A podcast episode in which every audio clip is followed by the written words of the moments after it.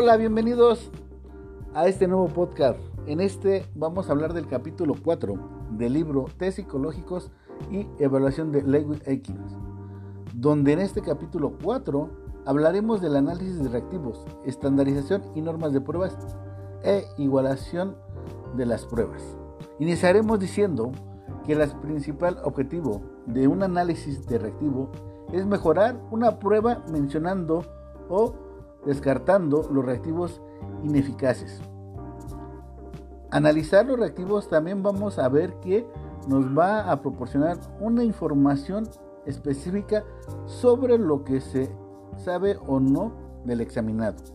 Estos reactivos se pueden comparar con las respuestas o reactivos con calificaciones de criterio externo, así como las notas asignadas por el maestro o las calificaciones de los jefes que llegan a dar, del criterio interno, como las calificaciones de pruebas totales.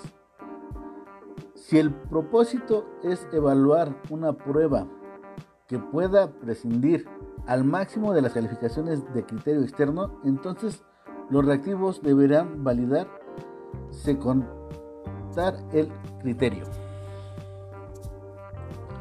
Vamos a calcular diversos análisis estadísticos con el objetivo de validar los reactivos de pruebas contra criterios externos e internos. Estos son índice de relación entre reactivos calificados de forma correcta o incorrecta y calificados con la misma de criterio. Esto constituye la base para aceptar o rechazar los reactivos específicos. Debemos de verificar dos sencillos coeficientes que pueden calcularse al analizar los reactivos de una prueba elaborada por maestros. Son el índice de dificultad de reactivos y el índice de discriminación de reactivos. Este índice se va a aplicar a aquellos reactivos tanto con referencia a normas con referencia a criterios. El valor adecuado de los reactivos depende de los propósitos de la prueba, de la cantidad opciones de reactivos. En la mayoría de las cosas se requiere un valor, este debe ser mayor para un reactivo sea aceptable. Vamos a verificar y a observar la variación marcada en la uniformidad de los criterios de la frecuencia de las respuestas a los distractores son un signo de diferencia en la función de las ítems. Vamos a realizar una curva característica de los reactivos dentro de, la proporción del examinado que nos da la respuesta clave o un reactivo se llega a trazar contra la calificación con el criterio interno o externo, con experiencia del método de curva característica de los reactivos conocidos como la teoría de la respuesta de los ítems.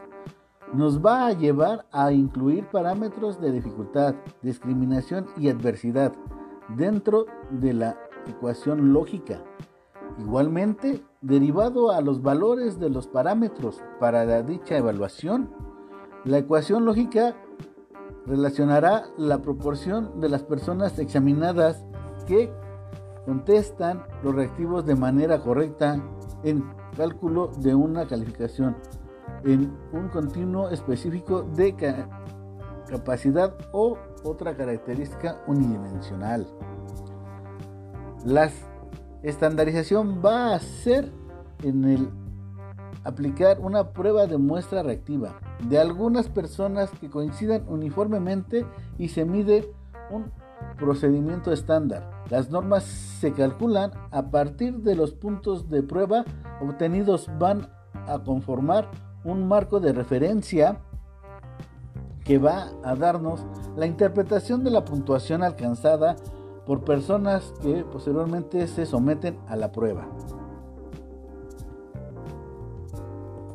Muy amables por escuchar este podcast. Espero les sea de utilidad lo que es este podcast donde hablamos de lo que es el análisis de reactivos, así como la estandarización y normas de pruebas e igualdad de pruebas. Que tengan excelente día. Gracias.